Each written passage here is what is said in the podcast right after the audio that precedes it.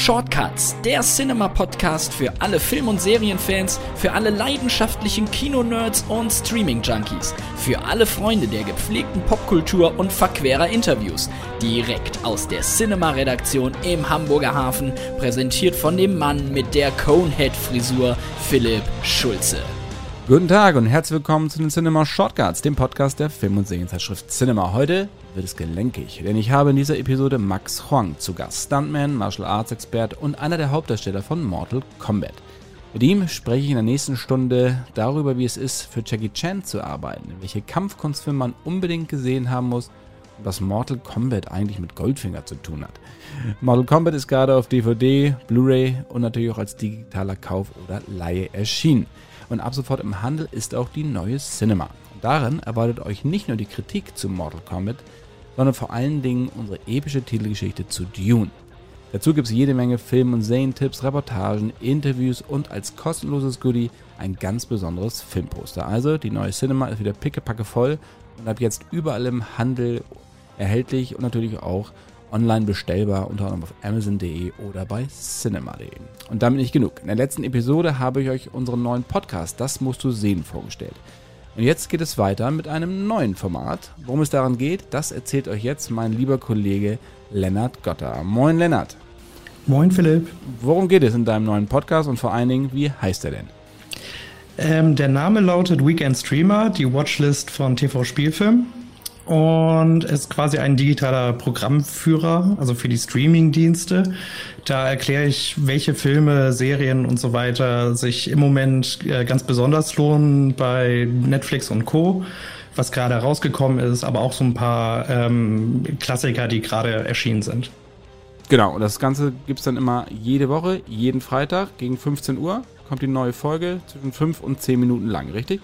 Ja, genau. Also äh, die erste Folge geht jetzt äh, an, am 23. Juli los. Und äh, das mache ich dann wöchentlich. Und wie gesagt, um 15 Uhr ungefähr kann man sich darauf einstellen. Also perfekt, um das zu hören auf dem Weg nach Hause, damit man schon mal weiß, was man am Wochenende alles so machen kann. Ähm, kurz und knapp und auf den Punkt. Und genau das ist das Konzept, da freue ich mich sehr drauf. Und das, was ich bislang gehört habe, hört sich sehr, sehr toll an. Insofern schaltet auf jeden Fall ein, ruft es euch ab, überall da, wo es Podcasts gibt, bei Spotify, Apple Podcasts und natürlich in allen Podcast-Apps. Vielen, vielen Dank, Lennart. Gerne doch. Dann weiterhin viel Spaß und ich wünsche euch jetzt viel Vergnügen mit der neuen Ausgabe der Cinema Shortcuts und mit Max Huang. Lieber Max, herzlich willkommen zu den Cinema Shortcuts und als verkannter Martial Arts Meister freue ich mich umso mehr, dass du heute mein Gast bist, denn du bist nämlich ein wirklicher Martial Arts Meister äh, und du lebst eigentlich meinen Traum. Oh wow, okay. Vielen Dank, Philipp. Erstmal ja. auch danke für die Einladung. Das ist mein, mir eine Ehre. Ja, wir wollen heute Wunderbar. über Kung Fu, wir wollen über Stunts mhm. reden und wir wollen mhm. über Mortal Kombat reden. Ja, sehr gerne. Eine der Hauptrollen spielst. Richtig. Genau. Äh, wollen wir mal ein bisschen kurz den Leuten nochmal so erzählen, ne? ähm, genau was du all gemacht hast. Du bist Schauspieler, du bist Stuntman, du bist Sänger, hast eine Single rausgebracht, du bist mehrfacher deutscher Meister, du bist auch Europameister im Wushu, also im Kung Fu. Ähm, und das mhm. ist etwas, was du korrigiere mich, wenn ich da falsch liege, schon seit deinem dritten Lebensjahr trainierst. Ist das richtig? Oh, das wäre das wär schön, wenn das so wäre. Nee, ich habe tatsächlich so richtig angefangen, eigentlich erst mit elf. Ähm, aber interessiert und wirklich begeistert habe ich mich für das ganze Genre und die Kampfkunst, ähm, ja, wie du sagst, mit drei Jahren eigentlich. Also mein, mein Papa, der kommt ursprünglich aus Indonesien, ist aber ähm, Chinese von der Abstammung her. Und der hat mir natürlich, äh, als ich klein war, schon die ganze chinesische Kultur irgendwie versucht zu vermitteln. Unter anderem eben dann auch gewisse Kampfkunstfilme, Kampfsportfilme von äh, Jackie Chan hat das gereicht bis zu Bruce Lee eben. Und äh, ja, da war ich sehr, sehr schwer angetan, als kleiner Junge schon. Und ähm, ich habe neulich auch mal äh, so Kinderbilder von mir angeschaut und äh, das alles durchgeblättert und auch Vi äh, Videos. Also ich war eigentlich immer schon als Kind ähm, jetzt auch was das Schauspiel angeht, ich habe mich immer schon verkleidet und war, also es gab irgendwie kein Bild, wo ich normale Klamotten an, an hatte, sagen wir es mal so, ja. Und ähm, dann ist ein Video aufgetaucht neulich, wo ich, glaube ich, mit sechs Jahren an meinem Geburtstag versucht habe, dann diesen einen Jackie Chan-Film, den ich so mochte als Kind, nachzudrehen. Und ähm, war auch, glaube ich, der einzige bei diesem Geburtstag, der sich dessen bewusst war. Und die anderen Kinder habe ich dann irgendwie mit reingezogen in das Geschehen. Welcher Film ähm, war das? Von da. Äh, dieser Film heißt äh, Fearless Hyena auf Englisch und das ist so ein ganz alter Kung-Fu-Film aus den 70er Jahren. Aber der ist mir bis heute irgendwie so ähm, ja, hängen geblieben im Kopf und ähm, er rührt mich emotional irgendwie, weil ähm, das doch, glaube ich, so der, sogar der erste Film war, den ich gesehen hatte äh, von Jackie Chan. Und ja, wie gesagt, das war so der Anfang. Und ähm, finde ich bis heute eigentlich, kann man immer noch gucken, also äh, amüsant. Aber ja. in, in, deiner Familie ist Martial Art jetzt nicht allgegenwärtig, ne? Das ist ja eher eine, du bist nee, eher eine musisch nee. veranlagte Familie, wenn ich da richtig informiert bin, ja? Ja, genau, genau. Also ähm, man muss dazu sagen, äh, in, in unserer Familie sind eigentlich, ja, eigentlich alle Künstler geworden.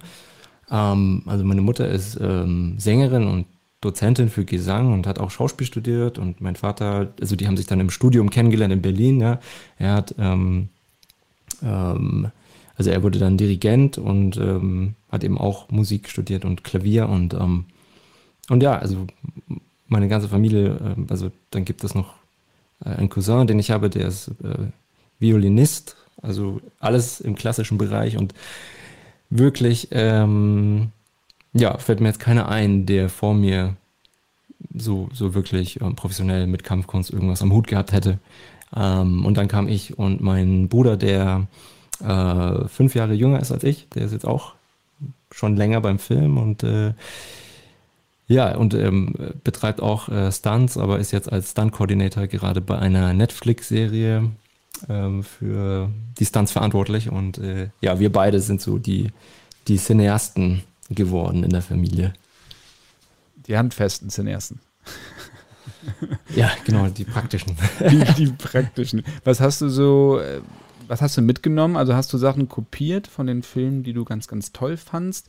Ja, wie, hast du da selber dann ja. eigene Choreografien aus den bestehenden Filmen entwickelt? Oder wie, also eigene Cutter, Cutters gelaufen? Oder wie muss man sich das vorstellen? Ja, erstmal glaube ich schon. Also ich glaube, das ist vielleicht bei Kindern generell so, dass sie ja das nachahmen, was die Älteren eben vorleben. Und für mich war das dann eben auch so ähm, übertragen auf den Film. Okay, ich habe was gesehen und wollte es irgendwie genauso nachmachen und irgendwie dieser Charakter sein.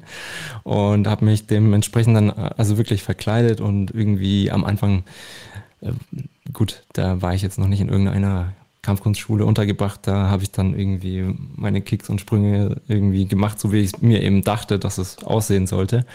Aber ich habe in dieser Fantasie gelebt und das irgendwie, ja, das war irgendwie äh, meine Welt so, ne? Und ähm, die habe ich irgendwie, so, klar, mit der heutigen Arbeit als Schauspieler ist man ja immer noch in einer Fantasiewelt mehr oder weniger untergebracht und diesen kindlichen Charaktergeist, also den versuche ich mir auch ganz stark beizubehalten, natürlich, weil, weil es ja darum geht, dass man eben eine sozusagen äh, surreale, unechte Welt äh, erschafft oder zumindest darin, darin lebt und den Zuschauer irgendwie versucht mit reinzuziehen. Also ja. Wie kam der, der Übergang? Also man ist Sportler, jetzt du hast gesagt, seit mit elf hast du angefangen, richtig zu trainieren, äh, richtig im Dojo zu sein.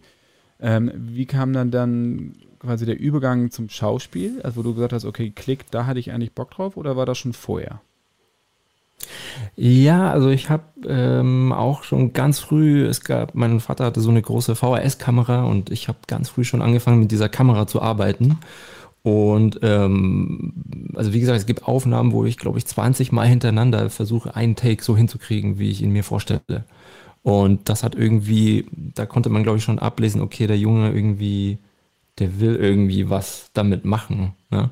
Und habe dann angefangen, so Drehbücher zu schreiben, natürlich auf Laienart. Ich wusste ja nicht, wie man richtig schreibt, aber ähm, eben versucht, so äh, Filme zu kreieren. Und da ein Teil davon war natürlich auch das selber, selber vor der Kamera stehen und zu spielen.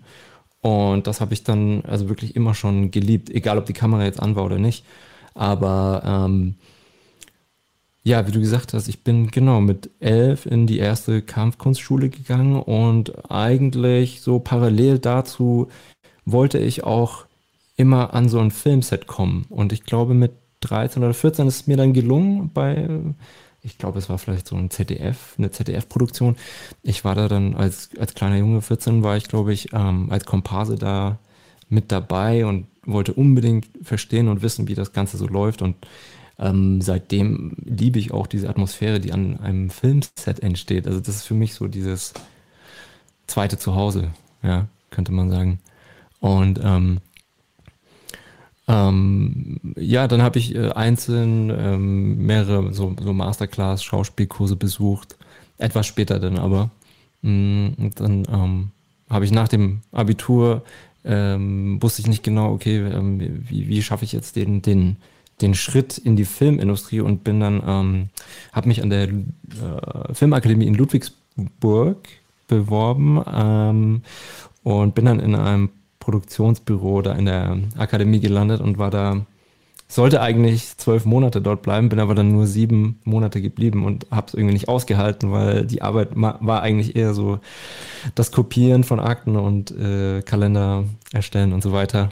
Und habe dann aber in dieser Zeit an dieser Akademie auch einen eigenen Kurzfilm gedreht, weil ich natürlich viele Leute kennengelernt habe und die haben mir dann geholfen und ähm, und da stand ich dann das erste Mal so vor der Kamera mit so einem richtigen, ja, mit so einem richtigen Equipment und vielen Leuten auch irgendwie, ne? Und das war, glaube ich, so mit, ich glaube, 18, 19 dann der Fall, genau. Dass ich da so meinen ersten größeren Kurzfilm irgendwie selber. Moment, man muss aber dazu sagen, ähm, als ich 16 war, hatten wir, äh, ich bin auf eine äh, Waldorfschule gegangen und wir hatten immer so, ähm, Jahresarbeiten. Und äh, ich habe mich eben da mit einem sehr guten Freund von mir da, dafür, äh, dazu entschieden, dass wir einen Martial Arts Film drehen wollen. Und dann, ich muss glaube ich 16 gewesen sein, dann haben wir da auch ein Drehbuch geschrieben und, ähm, und diesen 10-minütigen, 15-minütigen Martial Arts Film da erstellt. Und das war, ja, das war wirklich die, die Leidenschaft pur. Also versuchen, ähm, klar, man hat irgendwie auch Sachen kopiert. Das weiß ich noch ganz genau.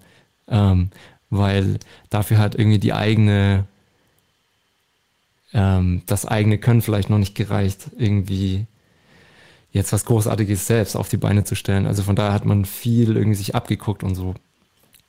Ähm, aber ja, ich glaube, das ist eigentlich, ich will jetzt nicht sagen bei jedem Künstler so, aber es orientiert sich ja jeder irgendwie nach seinen Vorbildern auch in einer gewissen Art und Weise.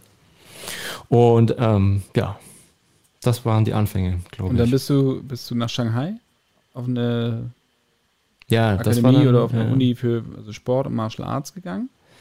Ja, genau. Also ich hatte, wie gesagt, dieses Praktikum gemacht ähm, an der Filmakademie und dann äh, war mir das irgendwie zu langweilig und dann habe ich gesagt, ey, ich will gleich irgendwie, irgendwie will ich nach China und ähm, noch mehr, ähm, noch eine bessere Basis einfach in der, in der Kampfkunst bekommen. Also das Streben war, glaube ich, so ein Meister zu werden irgendwie. Ne? Und die Sache zu meistern und gleichzeitig auch chinesische Kultur hat mich unglaublich interessiert. Und Film wusste ich immer, okay, natürlich, die ganzen Sachen werden natürlich da drüben gedreht. Ähm, deswegen habe ich mich dazu entschieden, nach Shanghai zu gehen und ähm, bin da auf eine Sportuni äh, gegangen und habe dort äh, ja Wushu, also Kampfkunst, chinesische Kampfkunst und äh, Mandarin-Chinesisch dann studiert ähm, über mehrere Jahre und äh, eigentlich zeitgleich 2010 äh, muss das gewesen sein. Ähm, zu dem Zeitpunkt, wo ich dort angekommen bin, ähm, äh, klingelte mehr oder weniger das Telefon und ähm, die Anfrage von dem größten Kung-Fu-Meister, Jackie Chan, vom größten Kung-Fu-Meister aller Zeiten kam dann. Und ich hatte da die Chance bekommen, ähm, in seinem Film, in seinem nächsten Film, den er damals produziert hatte, mitzuspielen und äh, als Stuntman auch mitzuwirken. Und ja, das war ein ganz emotionales, vielleicht das emotionalste Ereignis überhaupt aber du hast ja, in meinem Leben. Aber du bist ja, er ist ja nicht von alleine auf dich aufmerksam geworden, sondern du, du hast ihm wenn das, Nein, wenn es ja. stimmt, du hast eben, es gab ein Tape, was du auf der Premiere von Karate Kid seinen Leuten zu Ja, genau. Ich habe jetzt äh, zwei Schritte ausgelassen. Ja. Aber ähm, ja, also das war, genau, das war, bevor ich nach China gegangen bin, war ich, ähm, hatte meinen ersten Stuntjob in, in Deutschland ge, ge, gemacht und das war für äh, Lasko, hieß das. Das war auf RTL eine, weiß nicht, ob du es gesehen hast. Ja, ich, mit Mathis Landwehr, der hat ja Kampf- früher diese Kampf Ja, genau. Kampfansage, äh, diese Kurzfilme gedreht und dann gab es ja, auch einen ja, Film richtig, davon. richtig. Der war, Genau. Bei dem Film Und- war ich am Set damals bei Kampfansage. Ach, okay, geil. Ja. Und diese, diese Kurz, ich finde diese Kurzfilme ja großartig. Ich äh, weiß gar nicht, ob man die noch irgendwo sehen kann. Ähm, Da Hm. geht's gut ab. Wahrscheinlich ja. auf YouTube oder so. Ja, wahrscheinlich. genau, und dann warst du Ja, Premiere. ist auch inzwischen ein guter Freund geworden von Ah, ja. mir. Ähm, ja, genau. Ich hatte, wie gesagt, diese äh, Lasko gedreht als, als Stuntman. Das war so mein erster offizieller Job und ähm, hatte dann gehört, dass Jackie Chan nach Berlin kommt für Karate Kid, den Film. Und ähm, bin dann eben mit, ich glaube, wir waren vier, fünf andere Stuntjungs, sind dann ins Sony Center schon früher als ähm, alle anderen äh, dahin und äh, haben eben auf Jackie Chan gewartet und äh, ich glaube, da waren 3.000, 4.000 Leute und die haben alle geschrien und waren alle hysterisch. Und ähm, ja, keine Chance an Jackie Chan ranzukommen, aber Jaden Smith, der Sohn von Will Smith, ist vorbeigelaufen, um den ganzen Teenies irgendwie Unterschriften zu geben und ich habe ihm dann diese, ich habe, also wir haben ein Demo-Reel vorbereitet alle und da war von jedem ähm, eben ein, ein Reel drauf, was also die ganzen Stunts, Schauspiel, Martial Arts beinhaltet hat. Und das, das habe ich dann eben Jaden Smith in die Hand gedrückt mit den Worten, "Ey, I wanna be in Jackie Chan's Stunt Team. So, und, ähm, und er hat mich halt kurz angeschaut und äh, hat dann diese CD genommen und es abgezischt und ähm, und, äh, und ja, dann äh, einen Monat später ähm, war ich dann, wie gesagt, in Shanghai in dieser Sportuni und wollte anfangen zu studieren und dann kam eine E-Mail ähm, von dem äh, Stunt-Coordinator von Jackie Chan und äh, als ich die Überschrift gelesen habe von der E-Mail, dachte ich, das kann doch nicht wahr sein. Also da stand Jackie Chan Stunt-Team drauf und ähm, ja, mir ist das Herz kurz in die Hose gerutscht und dann habe ich diese E-Mail geöffnet und ähm, da stand, ja, ähm, Jackie Chan hat dein Demo gesehen und findet das großartig und hättest du Interesse und Lust, bei unserem nächsten Film dabei zu sein und hättest du unter anderem Möglichkeiten, irgendwie in Shanghai zu, zu arbeiten, zu wohnen und so weiter. Und ähm, wie gesagt, ich war gerade in Shanghai angekommen, das heißt, es war, hat wie die Faust aufs Auge gepasst. Und ähm, ja, bin dann vor Freude auf dem Bett rumgesprungen und wusste nicht mehr, wie ich mich beherrschen sollte. Hast du zum Glück, dann eine Woche. hast dich zum Glück dabei Ja. nicht verletzt. Nee, da ist gut gegangen. Aber äh, die Freude war sehr, sehr groß und äh, dann habe ich mich, weil ich ja in Shanghai war, zwei, drei Tage später mit dem Stunt-Koordinator getroffen. Und äh, der hatte mich dann eingeweiht in die ganzen, ähm, mehr oder weniger in die Moral dieses Stunt-Teams und was es bedeutet, dabei zu sein und ähm, ja, die ganzen Regeln und Pflichten mehr oder weniger erklärt. Und, und dann hat es aber noch ein Jahr gedauert, bis äh, ich dann, äh, bis sie dann angefangen haben zu drehen. Und in, in, in diesem Jahr war ich einfach so nervös, weil ich jetzt nicht wusste, okay, nehmen die mich jetzt wirklich oder nicht? Und, und dann habe ich irgendwie ja die ganze Zeit trainiert und dann, dann am Schluss hat es doch geklappt. Dann ähm, war, ich da am Set und ich glaube, wir waren sechs Monate unterwegs in verschiedenen Ländern. Das war der äh, Chinese Zodiac heißt der Film. Und ähm, ja, das war der erste Film mit ihm und das war super, super aufregend und eine ganz neue Erfahrung für mich und ich habe unglaublich viel da äh, lernen dürfen und also war ein sehr einschlagendes Er Erlebnis. Ja, werde ich nie vergessen. Du hattest gesagt, du wurdest erstmal eingeführt, so ein bisschen in die Moral des Teams und sowas. Ähm, was, was heißt das, die Moral des Teams? Ähm, also man muss sich vorstellen, das ganze Stunt-Team um Jackie Chan herum ist ja mehr oder weniger für ihn da, um eben dafür zu sorgen, dass er erstmal safe ist, also sicher und dass nichts passiert. Ähm, und dass ähm, wir ihn so gut wie möglich unterstützen bei der Arbeit. Äh, und gleichzeitig bedeutet aber diese, dieser Name auf Chinesisch heißt das äh, Chengjiaban, das ist, äh, bedeutet so viel wie ähm, Jackie Chans Familie. Und insofern ist es eigentlich, ja, man hat ein sehr enges Verhältnis zu den Leuten in dem Team, aber natürlich auch zu ihm. Und ähm, das basiert natürlich dann auf gegenseitigem Vertrauen und allem. Und ja, also es ist eigentlich weniger äh, ein Arbeitsverhältnis als ein wirklich menschliches Miteinander, würde ich jetzt mal behaupten. Von daher ist es äh, sehr, sehr speziell und ähm, wenn man eben in dem Team aufgenommen wird, dann ja, wird man sozusagen als Teil der Familie akzeptiert und hat dann eben eine gewisse natürlich Verantwortung auch zu tragen und ähm, und er legt selber eben viel Wert darauf, dass die Leute, die er aufnimmt, ja, sage ich mal, einen guten Charakter haben. Also das steht so an erster Stelle. Und ähm, ähm, jetzt zum Beispiel, als, äh, als Beispiel jetzt nicht irgendwie die ganze Zeit am Set hin und her springen und zeigen, äh, was man kann, sondern dass man eben, ja, äh, sich, sich so ordnungsgemäß verhält, ne? Ähm, und, und eben seinen Job macht. Auch. Ja, genau. Und ähm, es ist, wie gesagt, am Ende des Tages eine Teamarbeit und wir müssen da alle zusammen funktionieren. Und das meine ich, glaube ich, dann mit Moral und ähm, ja, Regeln. Und wie muss man sich die Arbeit da vorstellen? Also es wird dann wird ein Film, geht in die Planung, in die Vorproduktion. Das heißt, Choreografien müssen erstmal konzipiert werden, ja, müssen erstmal erstellt werden. Kampfchoreografien. Ne? Also Drehbuch existiert, so stelle ich mir das jetzt so vor in meiner, äh, hm. in meiner naiven äh, Betrachtungsweise ja, des Ganzen. Aber, und dann entwickelt ihr Choreografien für ihn und er kommt dann später dazu oder wie, wie sieht das aus? Äh, ja, richtig. Also ähm, ich würde mal sagen, so, so 80 Prozent äh, der Fälle ist das so, dass wir, also klar, wir bekommen eine gewisse Idee und wir, wir sehen ja auch das Drehbuch, zumindest der Stunt-Koordinator muss das Drehbuch kennen und gelesen haben.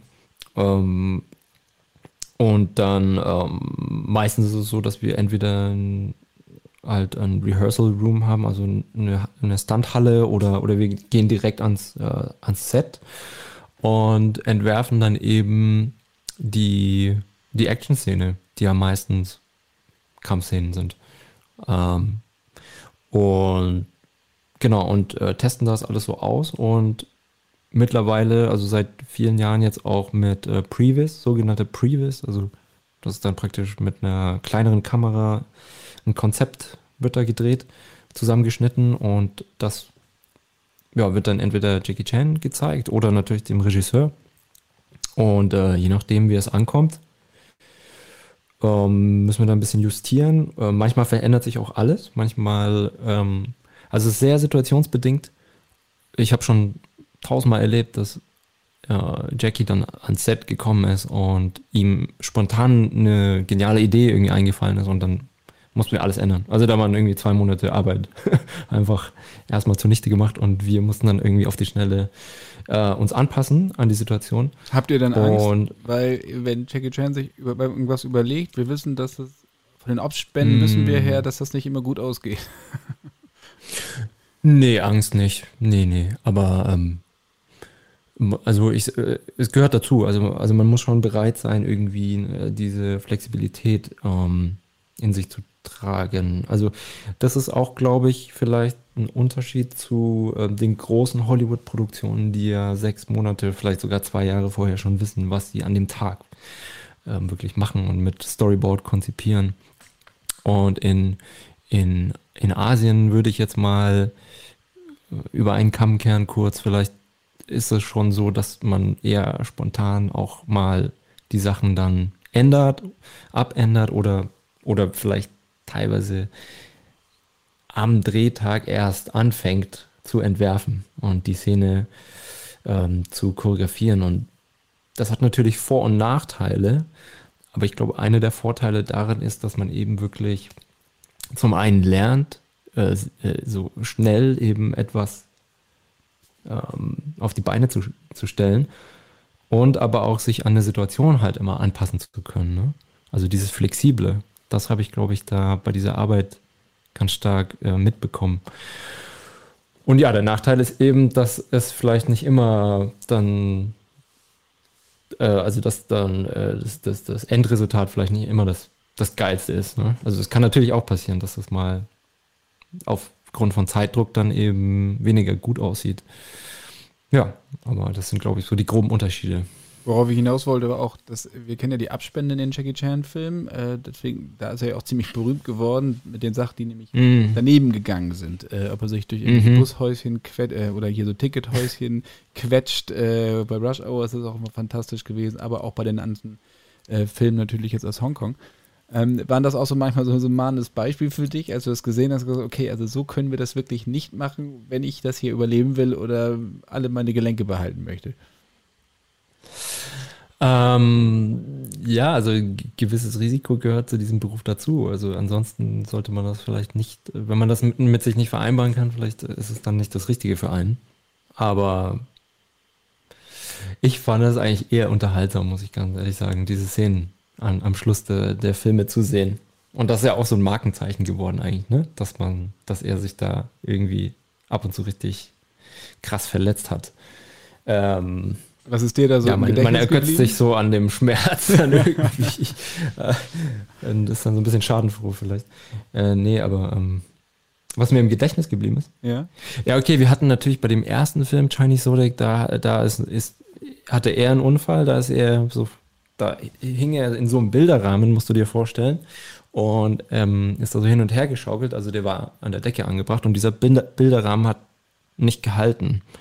Und diese Seile, die, an denen der Bilderrahmen montiert war, das, da ist eins gerissen und er ist halt zusammen mit diesem Rahmen auf den Boden geknallt und, und hat sich erstmal nicht bewegt und so gestöhnt, so uh, und also das war komplette Totenstille am Set und wir dachten alle, oh Gott, bitte nicht. Ähm, und dann nach einer Minute hat er dann sich wieder aufgerappelt und dann hat er angefangen zu lachen und so, aber das war schon so, dass einmal kurzes äh, Herz stehen geblieben, ja. Also da möchte man, glaube ich, auch nicht ähm, verantwortlich sein, wenn sowas passiert.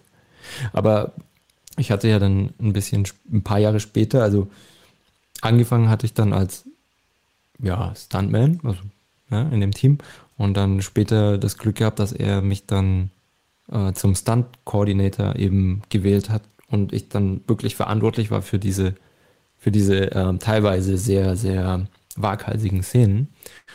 Und ähm, da muss man auf jeden Fall auch Nerven aus Stahl haben, ähm, weil es teilweise so war, dass die, du 500 bis 700 Crew-Leute am Set hast, auf, also äh, für die du natürlich Verantwortung tragen musst. Und wenn man das das erste Mal macht, dann äh, ist es schon so ein Gefühl von, okay, äh, also die, die Hände fangen ja schon ab und zu an zu schwitzen, ne? aber ist eine, ist eine, war eine super Erfahrung.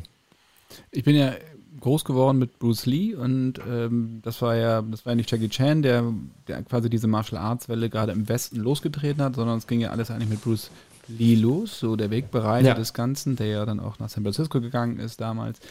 Ähm, aber in den 80ern gab es ja dann diese andere Richtung. Das waren ja dann eher, was ich weiß, Jean-Claude Van Damme oder Steven Seagal, so diese ganzen okay. Hau drauf Klapperfilme. Ne? Also Bloodsport, American Fighter, Michael Dudikoff, ähm, Karate Tiger und sowas. Ähm, wie stehst du zu diesem Film? Also kannst du dir die angucken und sagst, ja, ist okay so, oder äh, denkst du, oh Gott, es ist eigentlich kein Vergleich zu, zu Lee oder zu Teggy? Es ist witzig, dass du es ansprichst, denn ich habe ganz spät erst angefangen, äh, diese Filme zu, überhaupt zu gucken oder wahrzunehmen. Also die waren eigentlich nie auf meinem Radar, muss ich ganz ehrlich sagen. Äh, will da auch jetzt gar kein Urteil oder so fällen. Aber ähm, ja, ich habe ich mich eigentlich nur auf dieses Hongkong-Kino, das war so für mich so diese Oberliga. Und an der habe ich mich so orientiert. Und da da gab es dann auch so viele Filme, da war man gut beschäftigt, die erstmal alle zu gucken. Und die Filme, die aus Amerika kamen, war ab und zu vielleicht mal einer dabei, aber das war, hat mein Interesse irgendwie nicht so geweckt bis zum heutigen Tage. Ähm, aber ich kann verstehen, wenn viele Leute irgendwie darauf abfahren und sagen, ey, Nostalgie ja, damals, Van Damme, Split Kick. Es verklärt sich eher. Also wenn man sich das heute so anguckt, ist das, hm. also ich Klar. glaube, der Mann mit der Todeskralle ist dann immer noch was anderes, auch von der Kampfkunst her, als jetzt diese, ja, diese billig heruntergekurbelten mm. 80er-Streifen von der von, von ja. Canon. Ne? Ähm, das glaube ich. Also, wie, ja? Mm. Nee, gebe ich dir recht. Äh, ich wollte nur sagen, dass äh, Bruce Lee jetzt, weil du den Namen genannt hast, also jetzt für mich so äh, natürlich mit Jackie Chan zusammen, so, das sind die zwei, die mich da irgendwie ja am meisten geprägt haben bis heute. Und Bruce Lee natürlich durch seine Philosophie hauptsächlich auch. Und ähm, und das ist auch so der, der Motivator für mich irgendwie, warum ich überhaupt die, die Sache mache, glaube ich, ist die, ähm, um die Philosophie der, der Kampfkunst einfach nach außen zu tragen. Also das ist mir eigentlich das Wichtigste bei der ganzen Sache. Weil ähm, Action, klar, ähm, es gibt ja viele Actionfilme, ne? Und ähm, man kann immer versuchen, irgendwie höher, schneller, weiter und mehr, mehr, mehr äh, zu machen. Aber so dieses von innen nach außen transportieren, was er gemacht hat, mit äh, zum Beispiel nur einem Schlag, ja. Also, da war nicht der Schlag so wichtig, sondern eher die Art und die Ausdrucksweise, wie er es gemacht hat. Und das ist so das, was mich daran interessiert. So, ähm, die wirkliche, der, der wirkliche Kunstfaktor an dem Ganzen. Und ich hoffe, dass ich da auch irgendwie ähm, ja, die Chance bekomme, das irgendwie natürlich darzustellen ne, in der Zukunft. Was halten deine chinesischen Kollegen eigentlich von den Martial Arts Filmen aus Amerika? Gucken die sich das an oder schütteln die mit dem Kopf? Meinst du die, die aktuellen, die heutigen? Oder? Genau. Ja, oder von früher. Also, ich meine, die kennen die ja sicherlich auch alle oder kennen sie die vielleicht gar nicht. ja, also von früher, da, da reden wir, ähm, habe ich jetzt mit denen nicht drüber geredet, so wirklich, glaube ich. Allerdings, ähm, ja, wir haben, also als ich äh, öfter in China gearbeitet habe, natürlich, wir haben, man schaut sich, glaube ich, als Filmemacher dann immer an, was gerade aktuell irgendwo läuft und versucht sich da einzuordnen. Und die, die Technik heutzutage spielt natürlich auch eine große Rolle, ne? weil es irgendwie mit jedem Film verbessert sich irgendwas, gefühlt. Ähm, ob, also von visuellen Effekten und auch kameratechnisch. Und da versucht man natürlich ähm, zu gucken, okay, was, was machen die da, da drüben in Amerika zum Beispiel? Und das ist immer ganz spannend. Dann guckt man sich die Dinge an und ähm, war oft so der Fall, dass, dass wir dann in China zusammen mit dem Stunt-Team irgendwelche Szenen aus, äh, angeguckt haben aus amerikanischen Filmen und dann erstmal analysiert haben, okay, wie haben die das überhaupt, wie haben die das überhaupt gemacht? Und, und dann ähm, eben haben wir, haben wir diese Sache auseinandergenommen, mehr oder weniger, und analysiert. Und dann ähm, war es irgendwie natürlich auch eine Inspiration zu versuchen, vielleicht in eine ähnliche Richtung zu gehen oder das eine oder andere mit einfließen zu lassen in, in die eigene Sache in die eigene Arbeit. Also von daher, ja, ich denke mal auch, die, die Amerikaner, die schauen sich bestimmt auch, weiß ich nicht, Hongkong-Filme oder koreanische Filme, chinesische Filme an. Ne? Das, das hoffe ich, dass bin sie das tun, äh, dass sie nämlich ja, bin ich mir auch, sicher. auch thailändische Filme sich angucken. Äh, mhm. Wenn wir eine Tony Jaa und so angucken, ich mein, ähm, ne, von nichts kommt nichts. Und man sieht ja eigentlich ja. auch, wie Amerika dann kopiert. Also und die Leute dann auch zu sich holt. Also Tony Jaa ist ja eins der ja, aktuelleren Beispiele. Mhm. Ähm, äh, da wird das sicherlich sehr aufmerksam beobachtet. Was ist für dich oder wirklich ein sehr, sehr guter Martial Arts Film? Also welche, was muss der haben? Klar, Action, klar. Aber wie muss die, ja. die Kampfkunst aussehen für dich? Also wie ich gerade schon gesagt habe, also für mich diese, die, also die, die, die, der Spirit, also der, der, der, der, der Geist, der, der, muss, der, muss, der muss vorhanden sein. Und das muss nicht auf eine kitschige Art und Weise passieren, aber zumindest finde ich, ich kann eigentlich so einen echten, was heißt echten, einen Martial Arts Film nur wirklich genießen, wenn auch die, der, der Darsteller an sich ein echter Kampfkünstler ist. Also wenn es nicht jemand ist, der zwei, drei Monate da trainiert wurde und dann versucht so auszusehen. Also das kaufe ich mit meinem geschulten Auge, würde ich jetzt mal behaupten, nicht ab. So. Und ähm, von daher diese Authentizität, die darüber kommt, das ist, glaube ich, der, vielleicht sogar der springende Punkt.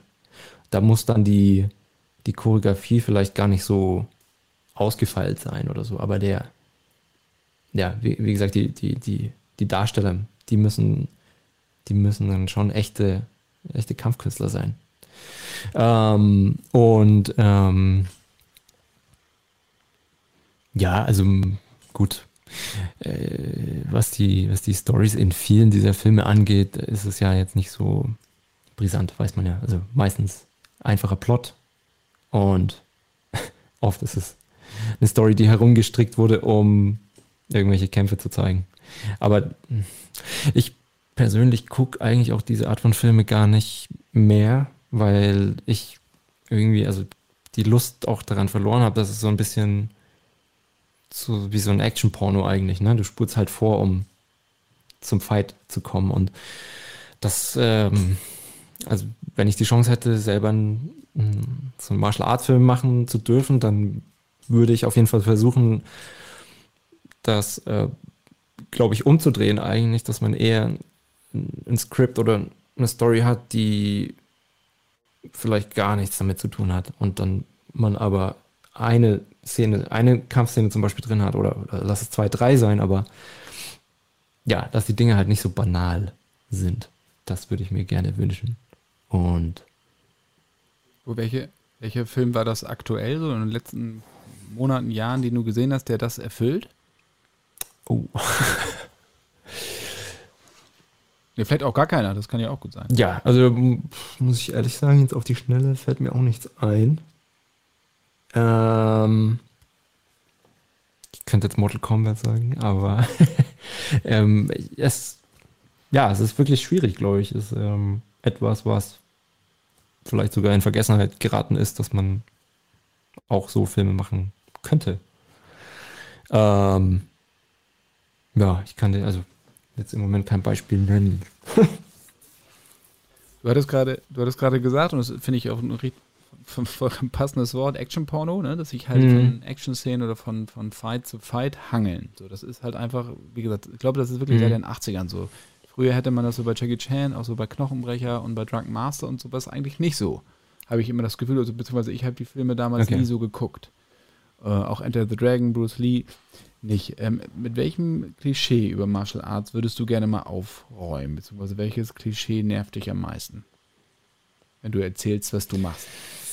Hm, Also gut, äh, da gibt es natürlich einige, aber ähm, ich persönlich bin eigentlich mm, also nicht der Fan von. Es gibt ein paar Filme, die extrem gewaltverherrlichend sind und ein ganz anderes Bild darstellen, als, glaube ich, gesund wäre auch für die Gesellschaft. Und diese Art von Filme äh, kann ich nicht so, kann ich nicht dahinter stehen. Also da ist wieder so dieser Spirit, der Geist der Kampfkunst, um was es eigentlich geht. Ähm, eigentlich Frieden, anstatt zu kämpfen, jetzt mal kli klischeehaft ausgedrückt. Ne? Ähm, also, dass die, die höchste Kunst des Kampfes ist eben nicht zu kämpfen. Ähm,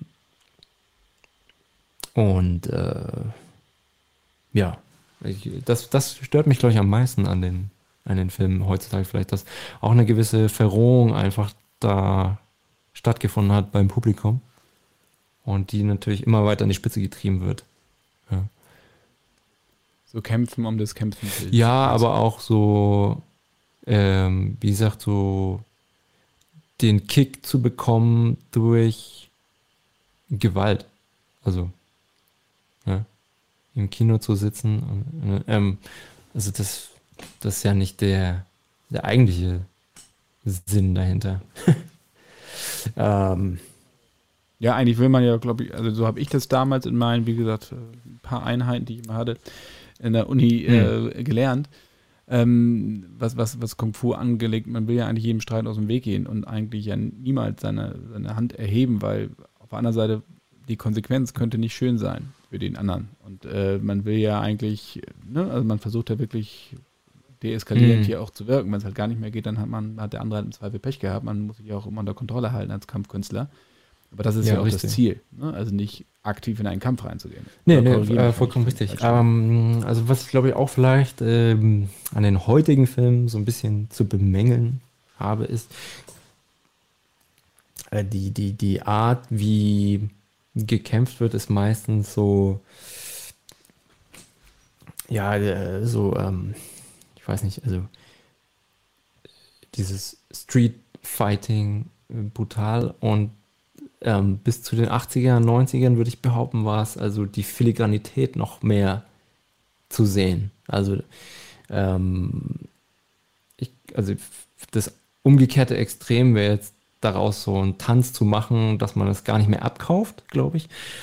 Aber so diese Mitte zu finden, ne? Aus ja, und das hat Bruce Lee halt so klasse gemacht, dass er im Prinzip wie so ein, war ja ein tödlicher Tänzer eigentlich. Also der hat es ja äh, mit seinem Körper so dargestellt und verkauft, dass es irgendwie auch ästhetisch rübergekommen ist. Und ähm, kann es auch daran liegen, dass die ganzen, die ganzen Kampfkünste vermischt werden, dass man mittlerweile, um möglichst, möglichst effektiv zu, zu sein, heißt Krav Maga mit, mit Kung Fu mischt, dann kommt noch ein bisschen, äh, was ich weiß, Aikido mit rein, wie auch immer. Ähm, und das ist dadurch natürlich nicht mehr ganz so flüssig und so filigran, wie du mm, sagst. Das glaube ich gar nicht mal so sehr. Also ich glaube, also das ist eigentlich eher der natürliche Prozess, dass sich die Dinge, also auch in der Kampfkunst so weiterentwickeln und dann Sachen fusionieren äh, und man versucht irgendwie das Beste rauszufiltern und ähm, das glaube ich gar nicht so der Punkt. Ich glaube, vielleicht komme ich da eher zurück auf den, denjenigen, der dann die Sache ausführt, ja, also den Protagonisten oder denjenigen, der vor der Kamera steht und, und ähm, klar, also wenn man jetzt Tony Jaa zum Beispiel nimmt, der, der macht das natürlich super, ne? Der hat ja auch dieses Finesse, also Filigranität und alles vereint er natürlich in sich. Aber ja, ähm, man sieht natürlich den Unterschied dann zu einem Liam Nielsen, sage ich jetzt mal. Ja. Der macht ja auch eine Kampfszene, aber es ist halt so, okay. ja, schnell zum und Ende. Viele Schnitte und zack, zack, genau. Wie ist das, wenn du jemanden, wenn einer, wenn du so, so einen Zweifler hast, so sagst du Martial Arts, das sind ja alles die Klopperstreifen, dies und das. Welchen Film oder welche Filme würdest du dem empfehlen, äh, so, um einen perfekten Einstieg ah, okay, zu das ist interessant. Ähm, gibt es einige. Ähm, ich nenne jetzt mal drei. Also es gibt von Jet Li Fearless. Weiß nicht, ob du den gesehen hast. Okay. Ähm, ich, ja. Der erklärt sehr gut, worum es in der Kampfkunst geht. Und äh, man geht eigentlich in dem Film mit der Figur mit, die einen Wandel durchzieht von jemandem, der glaubt zu wissen, äh, was die Wahrheit ist und dann aber zu dem Schluss kommt, okay, es ist gar nicht so, wie es aussieht und durchlebt eben diese Wandlung und wird am Schluss wirklich zu einem, ja, ich sag jetzt mal, echten Kampfkünstler und zu einem echten Helden, mehr oder weniger in dem Film. Ähm, das ist ein sehr gutes Beispiel, glaube ich. Dann würde, also einer meiner Lieblingsfilme ist The Way of the Dragon mit Bruce Lee. Äh, aus dem Grund, weil er da in dem Film auch ein bisschen so mit Comedy spielt und das hat so eine gewisse Leichtigkeit, aber auch, weil der Endkampf, den finde ich ganz klasse bis heute. Glaube ich, gibt keinen, der den irgendwie getoppt hat weil, also da kämpft er gegen Chuck Norris in dem Kolosseum in Rom und ähm, das Szenario an sich ist schon mal klasse. Ähm, mehr oder weniger trifft Ost und West aufeinander und ähm, die lernen sich in diesem Kampf kennen, aber auch wie er eine Geschichte in dem Kampf erzählt. Das ist halt so das Geniale eigentlich daran. Ne? Er passt sich nämlich in dem Kampf dem Gegner an und ähm, beschreibt eigentlich dadurch seine Philosophie Be Water. Ja? Also sich an die Situation anpassen und mit dem Gegner mitgehen. Und, ähm, äh, und das ist ein gutes Beispiel, glaube ich. Ähm, ja, es gibt einen Film, der ist eher moderner. Den finde ich auch richtig gut. Der heißt äh, SPL oder Killzone, glaube ich. Äh, mit Donnie Yen von 2005 muss das gewesen sein. Und das ist so für mich die moderne Variante des Martial Arts Kinos, ähm, was sie mit ähm, dem Thriller-Genre irgendwie vereint haben. Und mh, hm, ich, ich habe den Film, glaube ich, über 20 Mal geguckt. Also es macht mir jedes Mal wieder Spaß, ähm, das zu sehen. Und ähm, das ist so, ja, also das war auf jeden Fall so eine der ersten Versuche von Donnie Yen, die, also dieses MMA, dieses Mixed Martial Arts, das, das Moderne eben irgendwie auch wieder in einer ästhetischen Art und Weise vor die Kamera zu bringen. Und das ist ihm super gelungen. Von daher feiere ich diesen Film. Ähm, aber auch wegen der Grundstimmung und dem ganzen äh, Film. Ja. Äh, ähm, ja, äh, allgemein. Ja. ja. das sind schon mal, ja. mal drei, drei perfekte Tipps. Also die, wie gesagt, kann ich alle sehr, sehr gut unterschreiben. Okay. Ich bin jetzt gar nicht drauf gekommen, aber du hast wirklich vollkommen auf Fearless. Den könnte ich mir in der Tat mal wieder angucken. Ja. Das ist schon lange her. Ich würde noch mal ins Rennen schicken Drunken Master von 94, ja. Jackie Chan. Das ist ja eigentlich der Drunken Master 2. Ja. Der erste hieß, sie nannten ihn Knochenbrecher. Du kennst dich aus? Ja. Auf Deutsch. ja, gut, ich habe hab die okay. auch mal alle gesammelt. Dann äh, bin ich bei Ong Bak, klar, Tony Jaa, das war so auch ja, für mich so eine Entdeckung, so ohne Netz und doppelten Bogen, ohne Wireworks, irgendwie, wo das unfassbar, was dieser Mann drauf hat. Aufgewachsen bin ich auch noch mit 36 Kammern der Shaolin, mhm. Gordon Liu. Klassiker. Aber ist ja auch eher so ja, Klassiker. Und äh, ein Hauch von mhm. Zen, ne? Wenn wir die, die Wuxia. Äh, Wuxia, Wuxia ja. oder würdest du es aussprechen? Genau. Wuxia, genau. Ähm, so perfekte Schwertkunst, mhm. Philosophie, Schweben. Also alle, die Tiger and Dragon mögen, sollten sich einen mhm. Hauch von Zen angucken, weil ja, daher kommt definitiv. Es. Aber Fearless, super, den schreibe ich mir gleich nochmal auf, den muss ich hinten nochmal aus meinem äh, aus meiner Videothek Ich weiß noch, bei Ong Bak, äh, ich war mit meinem Papa, glaube ich, im Kino und äh, erstmal meinte ein Freund zu mir so, ey, du musst unbedingt diesen, da gibt es jemanden aus Thailand, der, der, der macht ganz krasse Sachen und das hast du noch nie gesehen und musst unbedingt ins Kino gehen und dann haben wir, habe ich mir mit meinem Vater den Film angeguckt und mir ist auch so die Kinnlade runtergefallen und ja, das war ja, im Moment macht er, finde ich, nicht mehr so tolle Sachen. Das ist ein bisschen vereinnahmt, habe ich das Gefühl, von Hollywood. Das ja, das ist, glaube ich, aber.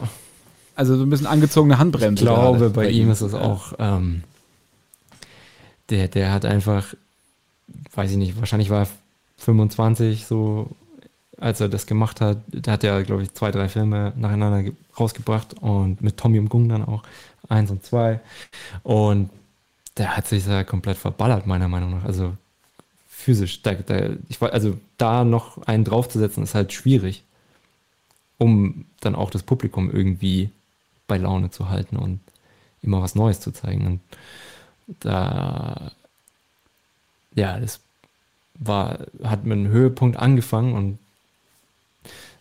ja, vielleicht auch aufgrund des Alters dann kann ich ist es nicht mehr weitergegangen. Aber deswegen finde ich ganz wichtig, das dass, sorry, sein, dass also, man ähm, irgendwie versuchen muss, auch, also als Martial Arts Actor, ähm, so die, natürlich die beiden Seiten irgendwie auszugleichen, ne, mit dem, mit dem Schauspiel und, und der Action. Also es muss, und äh, es muss einmal, glaube ich, eine Balance sein, die, die so ineinander verschmilzt, dass man sie vielleicht gar nicht mehr unterscheiden kann, wirklich voneinander. Und das das, der, der, der, der Faktor ist ja auch, dass du mit 50, 60 nicht mehr in der Lage bist, die Sachen zu machen, die du als Kind, äh, sorry, als, als Jugendlicher gemacht hast. Von daher fand ich da was, also die, die, die der Karriereverlauf, äh, wie, wie Jackie das gemacht hat, fand ich halt super clever, dass er mehr und mehr Wert auf Schauspiel dann gelegt hat in den späteren Jahren und deswegen immer halt noch im, im Business ist. Ne? Ja. Ja, da kamen ja später dann auch wirklich Filme ohne großen genau. Martial Arts, ähm, die wirklich ja eher so Sozialdramen waren, mit, mit Einschüben, ja, die er dann aber mit Martial Arts Einschüben, die er aber jetzt gar nicht mehr hauptsächlich mhm. übernommen hatte, sondern ja auch wirklich dann, ähm, und die mhm. wirklich sehr, sehr gut waren diese Filme, ne? Also wo du auch gar nicht gewartet hast, bis er jetzt wieder irgendwo vom, aus dem Flugzeug springt oder was, oder irgendwelche Kamikaze-Aktionen oder irgendeine Wand ja. hochläuft. ähm, da muss ich auch sagen, den, den Sprung hat er da, also filmisch, auf jeden Fall super geschafft. Ähm, du hast mit, mit Mortal Kombat hast du deine erste große Filmrolle gespielt, deine große, erste große Hollywood-Rolle. Äh, du, hast, du hast Kung Lao mhm. gespielt. Mhm. Oder Kung Lao. Ähm, eine berühmte Figur aus dem Game, die aber erstmals in der Realverfilmung auftaucht. Ja, das ist ja. der Mann mit dem Hut. Genau, der Mann mit dem Hut. Für alle, die äh, noch nicht so ganz firm sind, aber wenn sie den Mann mit dem Hut sehen, der Hut kann auch viele Sachen. Äh, ich erinnere mich dann mal an Goldfinger und Oddjob. ja gut, das ist ja eigentlich auch der ähm, Ursprung so ein bisschen. Ne? Ähm, genau. Charakter. Ja, ja, Achso, das wusste ich gar nicht. Ist, ja. das, ist das daran ja, angelehnt? Daher kam die Idee mit dem Hut ja, von James Bond. Ja. ah, okay. Guck mal, wieder, wieder was dazugelernt. Sehr gut. Kannst du ein bisschen sagen, wie es dazu kam? Du bist dann nach LA gefahren, auf gut Glück. Hattest du dich von hier aus fürs Casting beworben oder wie, wie, wie lief das ab dann? Ähm, für mich, ich hatte damals eine relativ schwierige Zeit. Also das war ja vor, ich glaube schon drei Jahren inzwischen. Ähm, und ich wollte halt diesen Sprung irgendwie schaffen von Stunts zum, zum Schauspiel, aber dann halt eben auch ernst genommen zu werden. Irgendwie. Und das ist, glaube ich, für viele auch, die das versuchen, sehr schwierig immer noch. Ähm, und ich habe dann eine Schauspielausbildung noch hinterher gemacht. Und äh, hatte ich ja vorhin schon gesagt, ich war immer schon so auf äh, Workshops und hatte ähm, privat Schauspielunterricht. Ähm, und ja, ich wollte das halt ganz stark in so in meinem Herzen. Ich wollte halt vor die Kamera äh, und nicht mehr irgendwie jemanden dubeln müssen oder also klar die Choreografie und so zu inszenieren, das das bis heute ist es eine meiner großen Leidenschaften. Aber ich äh, musste mich damals, glaube ich, entscheiden, also ich musste mir, glaube ich, so gewissermaßen äh, treu bleiben, wo, wo ich denn wirklich hin will. Und, und das war eben so das Schauspiel. Und dann habe ich mich entschieden, nach LA zu fliegen. Und äh, war dann, ja, das erste Mal dort vor Ort, kannte nicht wirklich jemanden. Und hatte mich dann mit einem Produzenten getroffen, der der mich erstmal so begutachtet hatte und dann meinte er so, ja, ich weiß nicht, ob es hier eine Chance für dich gibt, so als Halbasiate und dann hm, könnte ich irgendwie nicht so richtig einordnen und so. Und dann meinte ich so, hey, ähm, ich habe ihm dann eben von meinem Traum erzählt und auch von, von der Idee, also diesen, den, den, den, den Geist der, der Kampfkunst eben wieder vor die Kamera zu bringen. Und, und das äh, das eben mein Ziel ist.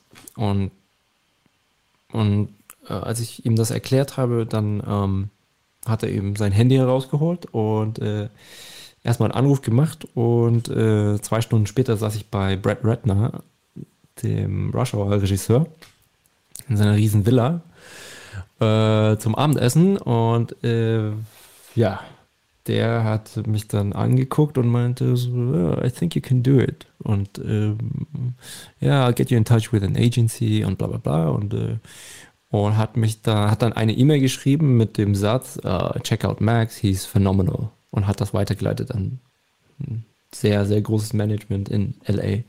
Und äh, ja, äh, daraufhin habe ich dann dieses Management getroffen und äh, habe da nochmal so Überzeugungsarbeit geleistet.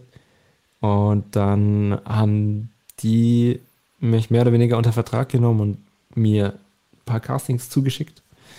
Für, äh, also wo ich dann ähm, Audition gemacht habe und und ja, unter anderem war Mortal Kombat dabei, genau.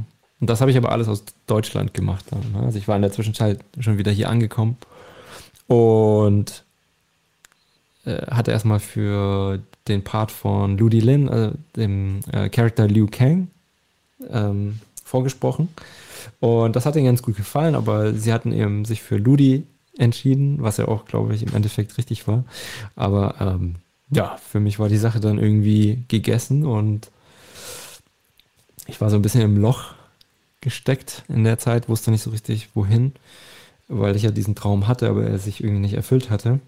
Und dann kam noch dazu, dass ich mir geschworen hatte, äh, damals, dass ich, wenn ich bis 30 nicht schaffe, also eine, eine, eine, größere Rolle zu bekommen, dass ich dann irgendwie versuche, die einen anderen Karriereweg, anderen Karriereweg einzuschlagen. Und ähm, das habe ich so ein bisschen für mich selbst als eigenes Druckmittel benutzt, um mich selber zu pushen, um da hinzukommen.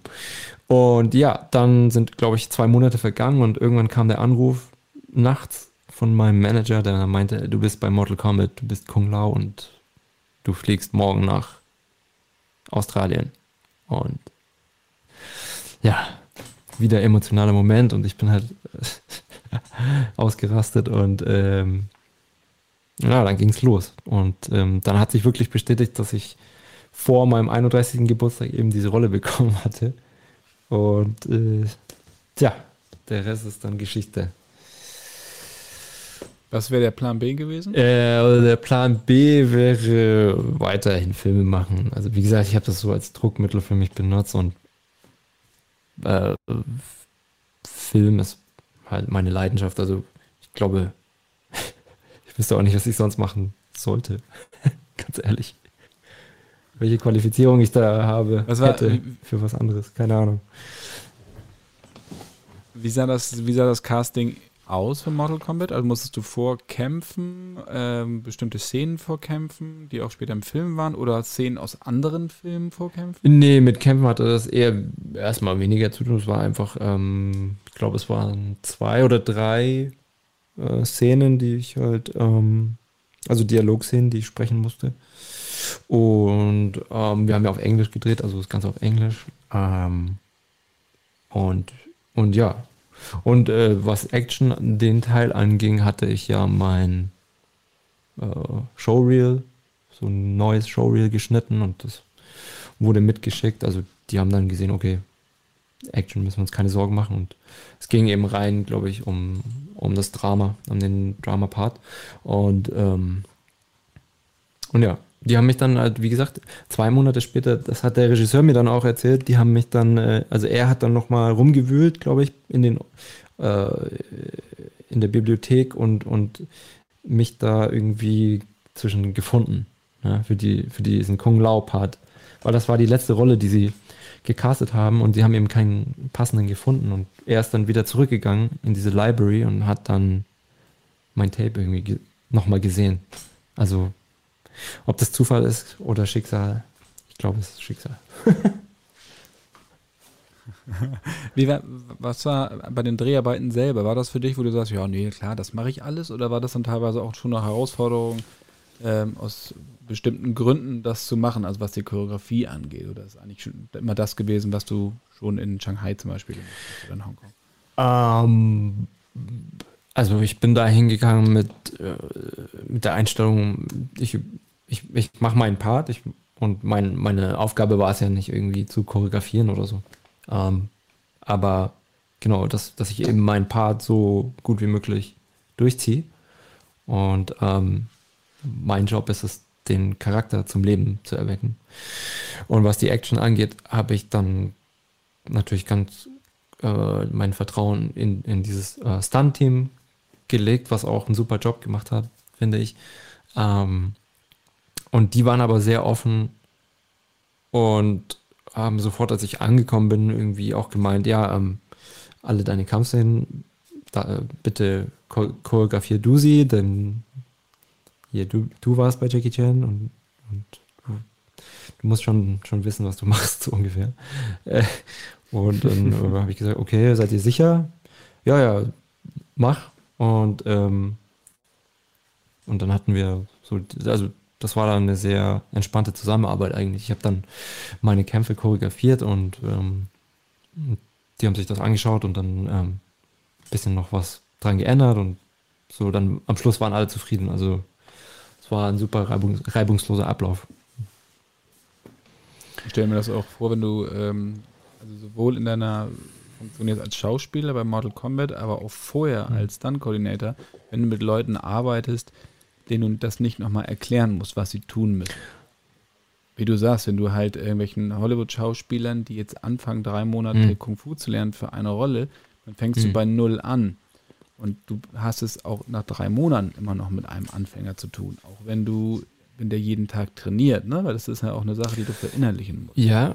Und für die Kollegen ist es im Zweifel auch ein Job. Richtig, auf jeden Fall. Aber es kommt natürlich auch noch der Faktor dazu, dass man ja nicht nur irgendwie Kampfsport oder Kampfkunst drei Monate lang trainiert, sondern du musst ja eigentlich mit dem Mindset eines Filmemachers dahin gehen und nicht mit dem Mindset eines Kampfsportlers. Ich meine, das ist ein ganz kleiner Teil, der dazu gehört und den man irgendwie beherrschen muss, aber das sind noch so viele andere Faktoren, die dieses äh, Filmfighting, nenne ich jetzt mal, also was da dazu gehört, dass man irgendwie ein Gefühl entwickelt für, wo steht die Kamera, ähm, wie lange dauert der Take, äh, dass man irgendwie die Fähigkeit hat, mit dem Gegenüber, mit dem Partner sozusagen zu tanzen eigentlich, also zu äh, rhythmisch und ähm, von der Distanz her und so ähm, zu harmonieren und nicht wie bei einem echten Kampf irgendwie das Gegenteil hervorzurufen. Und, und ja, also für mich ist es so eigentlich mittlerweile automatisch, dass ich ähm, dann, also das ist auch bei der Arbeit von Jackie natürlich so, dass er, wenn er, wenn er, wenn er eine Kampfszene dreht, weiß er schon vorher, wie sie aussieht und wie sie geschnitten ist und wie das Tempo ist und wie die Musik dazu ist und äh, der Rhythmus und eben das, das ganze fertige Produkt und, und ähm, das ist halt so, glaube ich, das, was ich über die Jahre dann halt bei ihm auch irgendwie gelernt habe. Und ähm, ja, deswegen fällt es mir natürlich dann auch schwer, nur ähm, zu performen und nicht irgendwie eine Kontrolle oder ein Mitsagen zu haben darüber, wie die Kamerasetzung ist oder wie geschnitten wird und äh, also der, der filmische Prozess dann abläuft. Ähm, aber man muss sich dann natürlich auch zurücknehmen ab und zu und äh, seinen Job machen einfach. Und dann hoffen, dass die anderen ihren Job auch richtig machen. Ja. Auch schon allein, um äh, sicher nach Hause gehen zu können. Wenn die anderen ihren Job nicht machen, könnte man im Zweifel ein Problem ja. bekommen.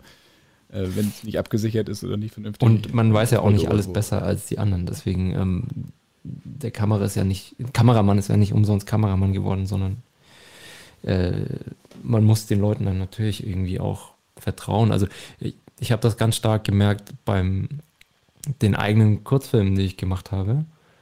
Ähm, dass ich schon so ein Control-Freak eigentlich bin. Ne? Also wenn es darauf ankommt, das, das ist halt irgendwie, weil ich dann in meinem Kopf diese Idee ent entwickle und das muss dann auch irgendwie natürlich meiner Vorstellung entsprechen. So. Aber was ich auch gelernt habe, ist, gewisse Dinge abzugeben an, an andere Leute und denen auch zu vertrauen und da vielleicht jetzt nicht immer drauf zu beharren, dass man jetzt alles so äh, alles so gemacht werden muss, wie man, wie ich es jetzt möchte. So, ja, genau. No Way Out heißt jetzt, von 2019. Das war der äh, letzte ja, ja, genau. Kurzfilm, den hast du auch inszeniert, ja. richtig, ja?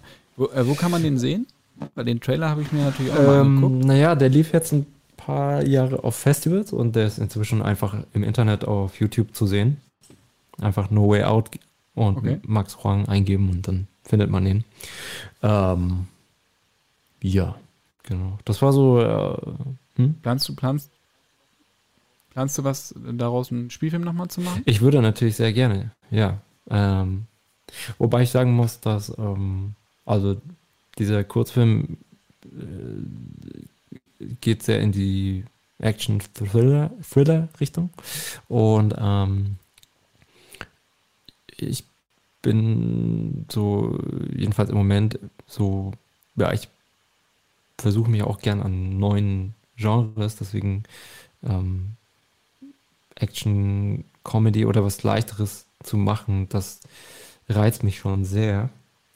Und da möchte ich mich gern ausprobieren. Und ich glaube, dann mal gucken, was im Endeffekt so der, der Stil wird. Ne? Also da muss ich noch ein bisschen rumprobieren, habe ich das Gefühl, und mich austesten, bevor ich, ähm, ja, bevor ich da irgendwie äh, mein, so, so einen, also einen größeren Film plane. Ja. Hast du, fährst du jetzt demnächst wieder nach, nach Shanghai oder nach äh, Also das Ganze ist jetzt äh, sehr Amerika, Amerika äh, fokussiert.